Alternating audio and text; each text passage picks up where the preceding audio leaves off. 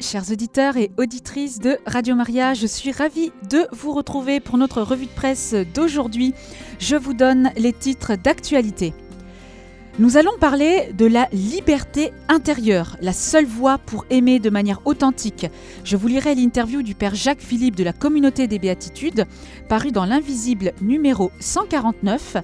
Et pour compléter cette thématique, je vous lirai également un article du Père François Potet du diocèse de Paris sur la seule question qui vaille pour que l'amour dure toujours. Vous devinerez laquelle dans quelques instants. Le carême et le ramadan, est-ce la même chose? Alors on souhaite tout le temps un bon ramadan à, tous les musulmans, mais le carême reste toujours un peu dans l'ombre pour les catholiques. Je vous lirai pour cela cette question posée au père Ramzi Saadé, responsable du projet Anani et que vous avez entendu hier en direct lors de l'émission Un prêtre témoigne, et qui a donné cette interview dans l'Invisible 149 également. En portrait aujourd'hui, deux conversion foudroyante. La première de Nelly Gian, ancienne maître Reiki, aujourd'hui convertie. Et le père Jean-Christophe Thibault, et oui, je ne me lasserai jamais de vous donner son témoignage.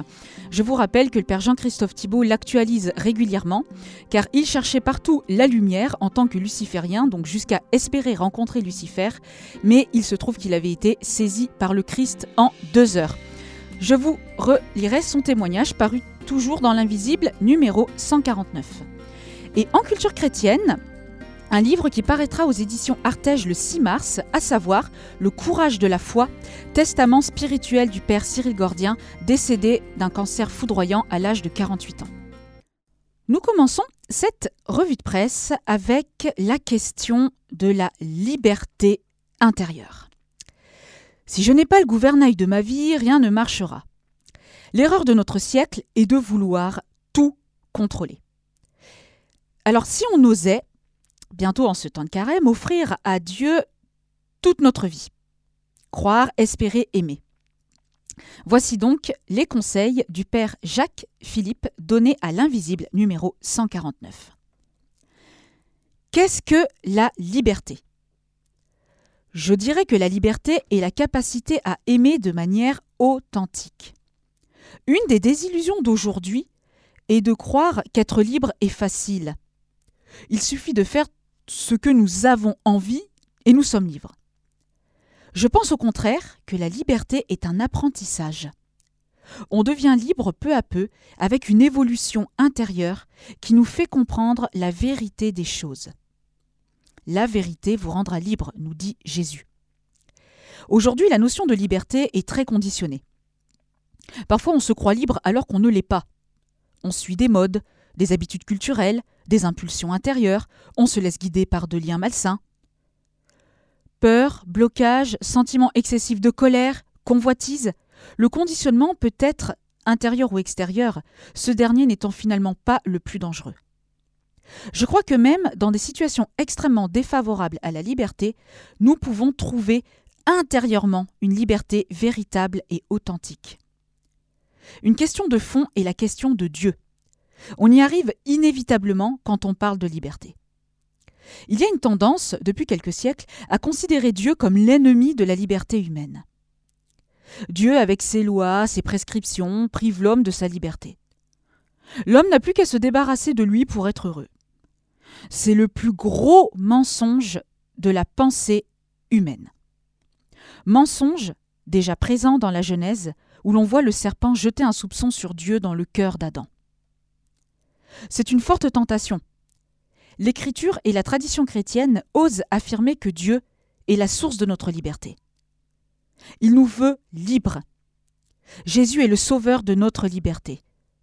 Nous avons cette audace d'affirmer que plus on obéit à Dieu, plus on lui est fidèle, plus on trouve une liberté qui nous est donnée. On sort de ces convoitises mauvaises, de ces idées tordues, de ces liens malsains pour aller vers une liberté véritable. Une liberté qui ne consiste pas à exaucer tous ses caprices, mais à aimer de manière authentique. Aimer Dieu, aimer les autres et s'aimer soi-même. Saint Paul nous dit, Vous n'êtes pas à l'étroit chez nous, c'est dans vos cœurs que vous êtes à l'étroit. Notre manque de liberté vient donc d'un manque d'amour. Nous estimons être victimes d'un contexte désavantageux alors que le problème véritable est en nous-mêmes. C'est une tendance profonde que nous avons. En tout homme et femme, il y a une soif de liberté. Seulement, dans beaucoup de moments de la vie, nous ne nous sentons pas libres. Nous accusons les circonstances, qui peuvent être difficiles. La véritable liberté n'est pas liée aux événements extérieurs. Il est possible, avec la grâce de Dieu, dans la mesure où on accueille sa présence, de découvrir en soi-même un espace de liberté. La tâche de l'homme, c'est d'apprendre autant que possible, dans la vie qui est la nôtre, comment agrandir cet espace de liberté intérieure.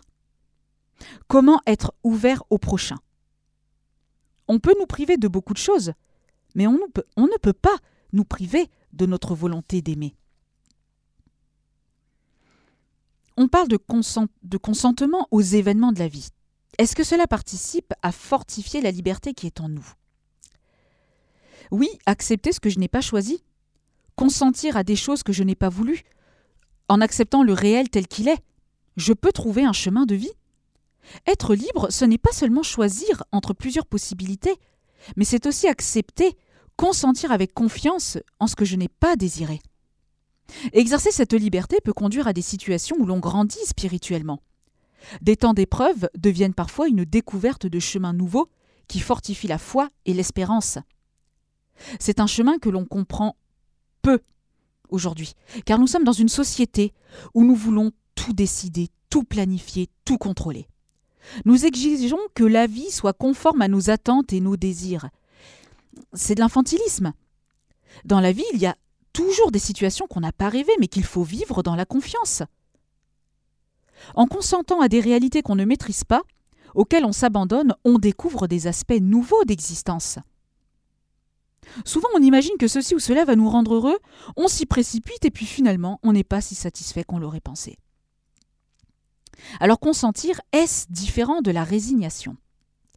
La résignation, c'est dire de toute façon je ne peux pas faire autrement, j'ai tout essayé, il n'y a rien qui marche. Un peu comme la mouche dans un bocal qui tape dans tous les côtés et puis une fois épuisée va au fond, lassée et résignée. Dans le consentement, il y a une acceptation du réel dans l'espérance d'un bien qui peut jaillir du mal que je vis. Peut-être qu'il y a un cadeau caché dans les difficultés que je vis. Il y a un abandon à quelque chose qui nous dépasse. Par-delà une réalité pauvre, imparfaite, décevante, il y a l'intuition de quelqu'un qui nous attend pour un plus grand bien. Alors comment s'abandonne-t-on? Aujourd'hui, avec la volonté de tout contrôler, c'est compliqué. Dans l'abandon, il y a deux aspects. D'abord, lâcher. Se laisser aller dans le courant de la vie plutôt que de vouloir nager à contre-courant. Puis, se remettre à quelqu'un d'autre, à Dieu, dont on, croit la sagesse. On croit en son amour, en sa bonté. L'abandon est une grâce, mais il se travaille aussi dans les petites choses. Ne pas râler quand tout ne va pas comme on veut. Ne pas imposer notre volonté en permanence. La vie nous offre beaucoup de circonstances pour travailler cela. Cela demande de grandir en humilité.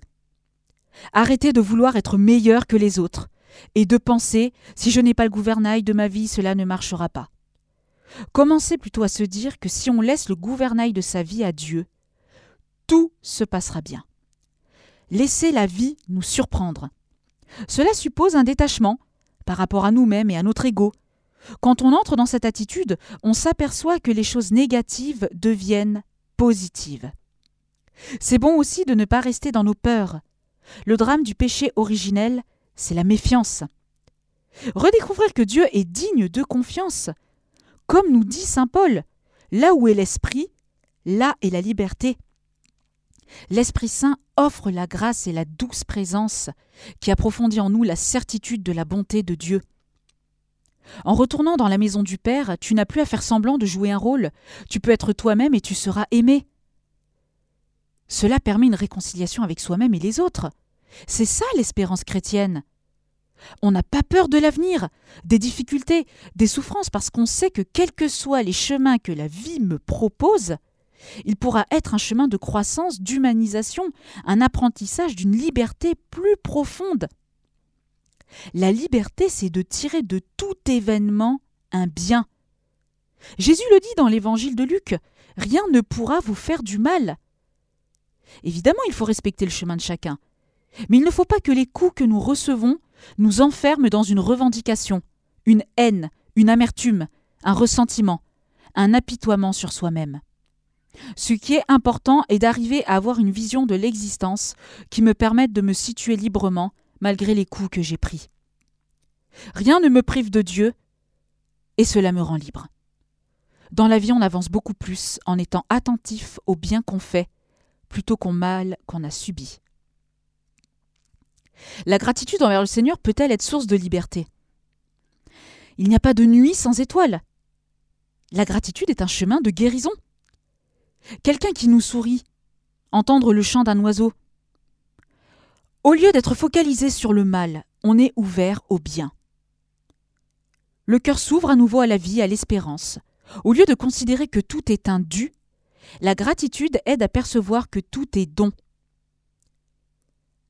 C'est une attitude intérieure qui fait évoluer. Cela demande un certain courage, une confiance et une espérance en Dieu. Ce sont des grâces qui se demandent. Alors n'hésitons pas à les demander. Demandez, vous recevrez. Donc vous parlez des vertus théologales que sont la foi, l'espérance et la charité. À la fin, il ne restera que l'amour. Comment peut-on articuler ces vertus? On les appelle théologales car elles permettent de nous ouvrir au mystère de Dieu. Quand je crois, je m'ouvre au mystère de Dieu. Quand j'espère, je m'appuie sur Dieu pour mon avenir. Quand j'aime, je m'ouvre à Dieu et au prochain. Quand ces attitudes se fortifient dans notre cœur, cela nous rend plus libres. Elles se soutiennent les unes les autres. Quand on sera dans le royaume, l'amour seul restera. Dans la vie, il faut parfois renouveler son espérance pour pouvoir continuer à avoir envie de donner. Et l'espérance est fondée sur la foi qui me dit que Dieu est bon, qu'on peut s'appuyer sur lui. La foi et l'espérance sont un peu comme les ailes de l'amour. Hein. Quand elles sont grandes et fortes, elles vont porter et faire grandir l'amour. Lorsqu'elles sont petites, quand on est dans la peur, le pessimisme, le découragement, bah, les ailes se rétrécissent. On se replie sur soi-même. Cela conduit à l'égoïsme et éloigne de l'amour de l'autre et de soi-même. Le dynamisme fondamental de la vie chrétienne n'est pas seulement d'adhérer à des dogmes. Hein. Un chrétien qui croit en Dieu de tout son cœur n'est jamais découragé par les déceptions, car il espère sans cesse en Dieu et aime Dieu, son prochain et lui-même. Quand on aime, la vie a un sens. La vie devient triste et ennuyeuse quand elle n'est pas habitée par un grand amour. Alors c'est euh, aimer également ceux qui nous ont blessés. Avec la grâce de Dieu, le pardon est possible et il nous rend libres. Les ressentiments disparaissent peu à peu. Ce chemin de l'amour inconditionnel du prochain est difficile, mais l'Évangile nous invite sur cette route. Le pardon nous rend libres par rapport au passé. Quand on refuse de pardonner, on reste dans une dépendance et le cœur n'est pas libre. L'Évangile est un chemin exigeant, mais c'est un chemin de vérité, de vie et de paix. Et c'est une des expressions de la liberté que d'aimer ceux qui ne nous aiment pas. Alors pour terminer, heureux les pauvres. Qu'est-ce qui pourrait nous faire grandir en pauvreté? Le pauvre est celui qui est sorti de cette position de contrôle de toute puissance. Le pauvre ne s'appuie plus sur lui-même, mais sur Dieu. Le pauvre trouve en Dieu sa confiance et son espérance. Il s'accepte comme il est, avec ses grâces et ses faiblesses, parce qu'il se sait aimé de Dieu. Être pauvre, c'est se remettre entre les bras du Père. C'est accepter que mon trésor ne soit pas moi-même, mais que mon trésor soit Dieu. Si je fais de Dieu mon trésor, mon espérance, ma richesse, mon avenir, je serai libre car on peut tout prendre, mais on ne peut pas perdre Dieu. Donc c'était les conseils du père Jacques Philippe pour avoir une liberté intérieure et aimer de manière authentique.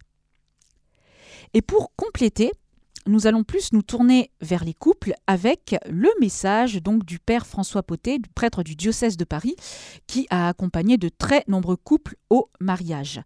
Et il se trouve que, selon lui, il n'y a qu'une seule question qui vaille pour que l'amour dure toujours. Vous allez la découvrir dans l'article que je vais vous lire et qui est en ligne sur Aletheia. Aussi paradoxal que cela puisse paraître, au moment de se lancer dans la grande aventure du mariage, la question n'est pas de savoir si on aime l'autre. mais si on veut l'aimer pour la vie. C'est un des grands enseignements que l'on peut tirer de la lecture du récent ouvrage du père François Potet, intitulé Puisque vous avez décidé de vous aimer.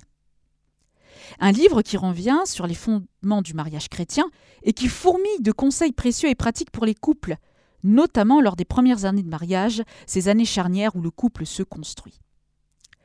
On ne se marie pas parce qu'on s'aime. On se marie parce qu'on a décidé de s'aimer. Le mariage n'est pas la résultante d'une réciprocité de sentiments amoureux, aussi fort soit-il, mais le fruit d'une décision. Et c'est pour cette raison qu'il peut tenir dans la durée. Car au fil des années, les grands sentiments et les papillons dans le ventre s'estompent. Pour tout le monde. Beaucoup se marient, même des chrétiens, en se disant intérieurement pourvu que ça marche. Mais c'est prendre les choses à l'envers. L'amour est une décision. Et puisque nous l'avons décidé, nous ferons ce qu'il faut pour que ça marche. Donc la question de savoir si je l'aime ou si je ne l'aime pas est une mauvaise question. La seule question qui vaille, c'est est-ce que je veux l'aimer En réalité, cette décision ne concerne pas uniquement les fiancés qui s'apprêtent à se marier, elle concerne tous les couples, qu'ils aient 10, 20 ou 30 ans de mariage. Car c'est une décision qui se prend chaque jour, notamment lorsque le couple traverse une période difficile. L'ennui serait de voir dans l'indissolubilité du mariage une contrainte. L'Église invite au contraire à y voir un don de Dieu.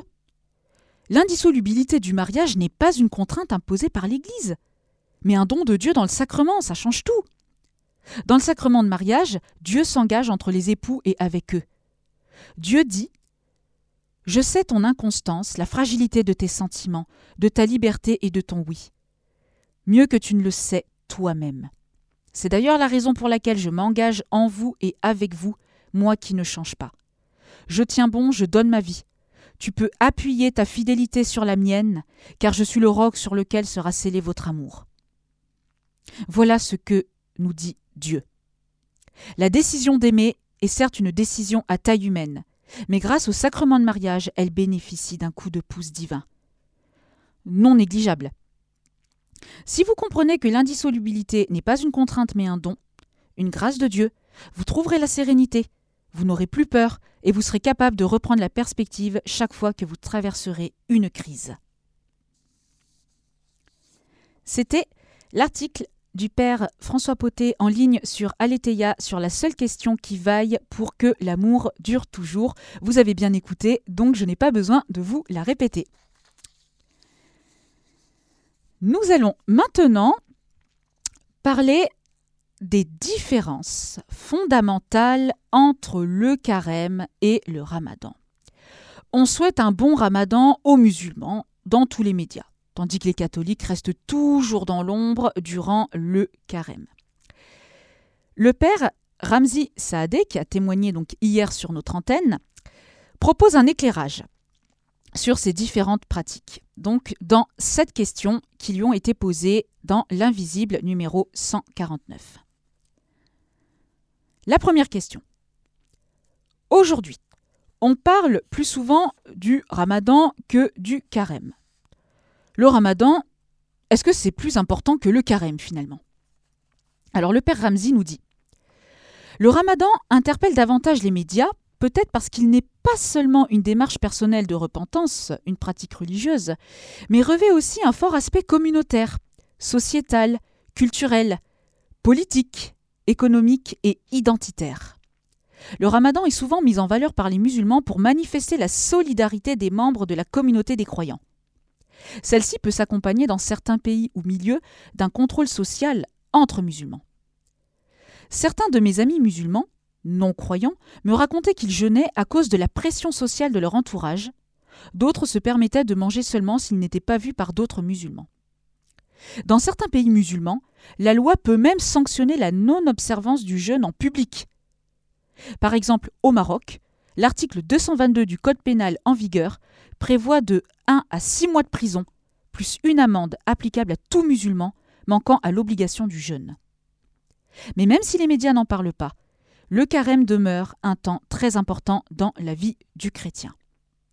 Alors la deuxième question, c'est de savoir si le carême existe encore. Ben, Le père Ramsey nous répond bien sûr. Bien sûr que le carême existe. Mais dans notre société laïque, il est vécu davantage de manière personnelle. Il a malheureusement perdu sa dimension communautaire et sociétale, bien qu'il existe diverses propositions en paroisse ou en communauté pour vivre le carême ensemble. Les fameux bols de riz, par exemple. À l'opposé de la manière musulmane de vivre le ramadan, le chrétien vit aujourd'hui son jeûne dans le secret et ne cherche pas à se faire remarquer, car Jésus affirme dans l'Évangile Toi, quand tu jeûnes, parfume-toi la tête et lave-toi le visage. Ainsi, ton jeûne ne sera pas connu des hommes, mais seulement de ton Père qui est présent au plus secret, et ton Père te le rendra. Cela s'applique aussi à la prière et à l'aumône. Quand tu fais l'aumône, que ta main gauche ignore ce que fait ta main droite, afin que ton aumône reste dans le secret. Alors la troisième question. Pour moi, le carême et le ramadan, c'est se priver de nourriture. Mais aujourd'hui, on peut faire des jeûnes thérapeutiques dans des centres avec des groupes de bien-être. Au final, c'est pareil. Eh bien non, nous dit le père Ramsey. Non. On peut bien sûr faire des jeûnes thérapeutiques et des régimes alimentaires qui sont bénéfiques pour notre corps et notre bien-être, et cela est bon mais le sens du jeûne durant le carême est tout autre. Le temps du carême a pour objectif de me sortir de moi-même et de m'ouvrir aux autres et à Dieu pour que je me dispose à recevoir ce que Dieu veut me donner. On parle souvent du jeûne durant le carême, mais ce que l'Évangile préconise, ce sont trois activités qui vont de pair. Le jeûne, la prière et l'aumône. Le jeûne me décentre de moi-même. La prière m'ouvre à Dieu et l'aumône me fait entrer en relation avec mon prochain. Le carême, ça nous conduit vers quoi? Le but du carême, comme de la pratique chrétienne, est de trouver le vrai bonheur. Dans notre quotidien, on se soucie de soi-même, de nos propres besoins, de ce qui nous fait du bien. Et on oublie que l'essentiel dans la vie est de trouver le grand amour. L'amour n'est pas une quantité de relations ou de fans, mais une personne qui m'aime jusqu'à donner sa vie pour moi, malgré mes défauts et mes infidélités. Comme il arrive que je sois déçu ou que je ne trouve pas la personne en question, je me contente d'un peu d'amour passager ou d'idole, qui me font miroiter qu'elle serait capable de me rendre heureux. C'est pourquoi le temps du carême a pour objectif d'identifier ces idoles et de chercher à m'en détacher, ainsi que des compensations qui comblent maladroitement les besoins de mon cœur. Alors avant-dernière question, en quoi c'est différent du ramadan? Comme la perception de Dieu est différente dans les deux religions, nous retrouvons donc des différences dans la tradition et dans le sens que portent les pratiques. Le carême nous renvoie aux 40 jours de jeûne de Jésus au désert, qui renvoie à l'Ancien Testament et aux 40 ans passés par le peuple hébreu dans le désert avant d'entrer en terre promise. Et le mot carême vient de la racine 40, en référence à ces épisodes. Tandis que pour les musulmans, le ramadan renvoie au mois durant lequel a commencé la révélation du Coran à Mohammed. Le premier est un temps de préparation pour accueillir l'événement fondateur du christianisme, Pâques. Le second est un effort pour Dieu, djihad, qui en vaut lui-même. Même si les deux se terminent par une célébration, le rapport à la fête est totalement inversé pour l'un et pour l'autre. Le carême n'existe que pour se préparer pour Pâques, qui est l'objectif et la raison d'être de ce temps de préparation qui la précède. Pâques étant l'acte d'amour ultime par lequel Dieu a porté les péchés du monde. La préparation pénitentielle du carême me permet de mieux accueillir le don gratuit de Dieu. Le ramadan est en lui-même une fin, et la fête clôture ce temps de jeûne et célèbre son accomplissement. Le jeûne du ramadan avec l'aumône et la prière, ne sont pas tournés vers un autre événement. Le croyant s'attend, grâce à ses efforts, à recevoir le pardon que Dieu lui octroie comme récompense de s'être soumis aux préceptes et d'avoir accompli des sacrifices. Alors pour terminer, ces temps de pénitence ne demandent-ils que volonté personnelle? Sur qui peut-on s'appuyer pour vivre ces temps si spéciaux? L'alliance avec Dieu, comme tout engagement important, demande un engagement personnel et une décision ferme. Mais Dieu sait, et il nous a prévenus, que nous sommes incapables d'aller vers lui par nos propres forces. Il nous le dit, hors de moi vous ne pouvez rien faire. C'est pourquoi durant le temps de carême, il est utile de prendre conscience que nous sommes incapables d'y arriver seuls, et que nous allons par la prière demander à Dieu de faire l'expérience de sa puissance qui agit dans notre faiblesse. C'était sept questions posée au père Ramzi Saadé, donc sur les différences entre le carême et le ramadan, que vous pourrez retrouver dans l'invisible numéro 149. Nous passons maintenant à deux portraits aujourd'hui qui ont des témoignages édifiants. Le premier de Nelly Gian, qui était donc une ancienne maître Reiki, aujourd'hui convertie. Le témoignage se trouve aussi dans l'invisible numéro 149. Quelles étaient les raisons initiales, la motivation de votre plongée dans le monde des esprits? Nelly nous répond Quand j'étais enfant, ma sœur, ma mère et un de ses amis tiraient les cartes. Il y avait des horoscopes, des livres ésotériques à la maison. Le monde de la fascination était déjà présent autour de moi. Quand j'avais 9 ans, ma mère s'est suicidée. Ce fut un choc et un drame. Dans mon cœur d'enfant, j'ai toujours su qu'il y avait un monde après la mort. Je pensais que tout ce qui venait de l'au-delà était forcément bon et divin. Quand ma mère est morte, j'avais envie de continuer à dialoguer avec elle. Je ne savais pas comment m'y prendre. Avec l'aide de personnes de mon entourage, j'ai plongé dans le monde des esprits. Or, quand on ouvre une porte vers ce monde, elle s'ouvre en grand. Et c'était sans intention de faire le mal, mais on ne se rend pas compte des répercussions.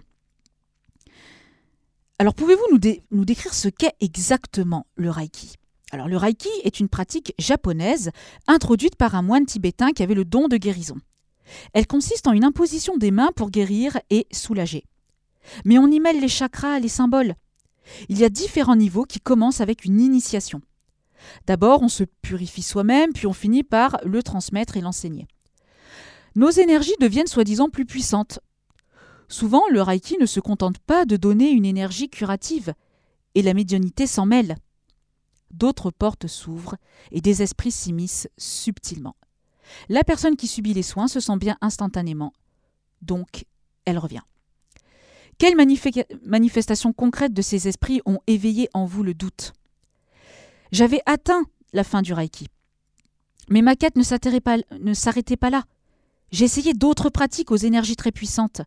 Il suffisait que j'impose les mains sur quelqu'un et je sentais la personne trembler, avoir des convulsions, crier. C'était spectaculaire. Je ne maîtrisais plus la force qui venait en moi. Je rentrais dans des moments d'extase incroyables, suivis de chutes absolument vertigineuses. Tout cela m'a mis en doute. Ce que je voyais commençait à me soulever le cœur. Je sentais que des choses bizarres et dangereuses se produisaient. Quelles ont été alors les étapes de la conversion? Nelly nous dit J'ai beaucoup prié à genoux la Vierge Marie de mon enfance. Je lui demandais de m'aider dans ma relation avec ma fille. Je me suis rendue à des rencontres bibliques. Là, c'était comme si j'ouvrais un trésor, comme si je découvrais la sagesse et la vérité. Pourtant un verset me froissait. Jésus est le seul médiateur entre Dieu et les hommes. J'ai supplié Dieu de me dire la vérité. Une nuit, une voix m'a bien dit Jésus est le seul et l'unique, mon Fils bien-aimé. Il n'y en a pas d'autre après lui. Confesse-le de ta bouche que c'est ton Seigneur et ton Sauveur, et convertis-toi. C'était une voix d'autorité. Mais elle n'était pas autoritaire. Elle ne me forçait pas à me convertir. J'ai d'abord suivi Jésus par le protestantisme. Quelle a été donc la différence entre la voix de Dieu et celle des esprits? La voix du démon est toujours très susurrée, très douce, très mielleuse. Elle est flatteuse et va chercher ce qui pourra vous mettre en avant. Il réveille les rêves les plus secrets, attire vers quelque chose que l'on désire. Contrairement aux esprits que j'invoquais par le passé, la voix de Dieu était tranchante de vérité, difficile, mais j'étais libre de la suivre ou non. Il y avait une grande liberté, malgré l'autorité. Donc c'était le premier témoignage, celui de Nelly Gian, donc ancienne maître Reiki et aujourd'hui convertie. Vous pourrez retrouver l'intégralité du témoignage dans l'invisible numéro 149. Je vais vous donner juste quelques lignes du témoignage donc du père Jean-Christophe Thibault. De toute façon, vous le connaissez très bien. Vous avez beaucoup accroché avec ses émissions l'année dernière. Donc je vous je me permettrai juste de revenir sur les grandes lignes de sa conversion. Donc le père Jean-Christophe Thibault a été euh, luciférien hein, avant d'être prêtre. Je suis originaire du Nord. Ma mère était enseignante en arts plastiques et maoïste, mon père, prof d'anglais, est marxiste-léniniste. Très tôt, je me pose des questions sur le sens de la vie. Plus tard, j'ai trouvé un livre avec un pendule dans la bibliothèque. Ça me rappelait Tintin et le professeur Tournesol. Dans ce livre, il était écrit qu'on pouvait retrouver des choses grâce au pendule. Je teste l'expérience avec mon petit frère et je les retrouve quasiment toutes. En quatrième, j'avais lu un livre sur la régression temporelle pour revivre ses vies antérieures. Avec un ami, on essayait de reproduire les mêmes expériences croyant faire de l'hypnose. On se mettait en état modifié de conscience et il arriva ce qui devait arriver. Un esprit est intervenu. À ce moment-là, mon ami, en état de transe, se met à parler avec une voix d'adulte assez grave. Au début, je pense qu'il se moque de moi. Je le réveille et je lui raconte. Comme on enregistrait, il réécoute sa voix métallique qui dit Je suis un guide et j'ai un message à vous transmettre. Mon ami panique, je me rends compte que ce n'est pas du chiquet. Moi j'en rêvais, je pressentais qu'il y avait un monde invisible et j'en tenais la preuve. Je vous laisserai découvrir la suite du témoignage du Père Jean-Christophe Thibault que la plupart connaissent déjà et que vous pourrez retrouver dans l'Invisible 149. En culture chrétienne, je vais vous présenter très rapidement le courage de la foi, donc qui est un testament spirituel du père Cyril Gordien, décédé d'un cancer foudroyant à l'âge de 48 ans. Le livre se constitue essentiellement des homélies qu'il a pu donner auprès des jeunes. Je suis l'heureux témoin d'une belle jeunesse qui a soif d'exigence, qui se confesse, qui désire se former, qui prie, qui progresse sur le chemin de la sainteté. Je voudrais dire à tous ces jeunes qu'il est beau de vivre et d'accueillir la vie comme un don de Dieu. Il est beau de vouloir bâtir sa vie sur le roc de la foi. Je voudrais vous encourager à vous engager, à désirer fonder une famille authentiquement chrétienne, où la foi est au centre, à oser répondre à l'appel du Seigneur, à tout quitter pour le suivre dans le sacerdoce ou la vie consacrée, sans crainte. Seul le Christ est capable de combler les plus hautes aspirations de nos cœurs. Le courage de la foi, testament spirituel de l'abbé Cyril Gordien qui paraîtra aux éditions Artege le 6 mars prochain. Nous passons à la conclusion de cette revue de presse. Je vous redonne les titres dont il a été question dans cette revue de presse aujourd'hui. Nous avons commencé avec la liberté intérieure, seule voie pour aimer de manière authentique avec les conseils du père Jacques Philippe de la communauté des béatitudes, suivi des conseils du père François Potet sur la seule question qui vaille pour que l'amour dure toujours dans un couple. Le, carême et le ramadan, est-ce la même chose? Cette question ont été posées au père Ramzi Saadé dans L'invisible aussi numéro 149. En portrait, je vous ai lu brièvement le témoignage de Nelly Gillan et du père Jean-Christophe Thibault. Et en culture chrétienne, Le courage de la foi, testament spirituel du père Cyril Gordien, décédé d'un cancer foudroyant à l'âge de 48 ans, qui paraîtra aux éditions Artege le 6 mars prochain. Très bonne après-midi à l'écoute de Radio Maria et je vous retrouve dans 15 jours.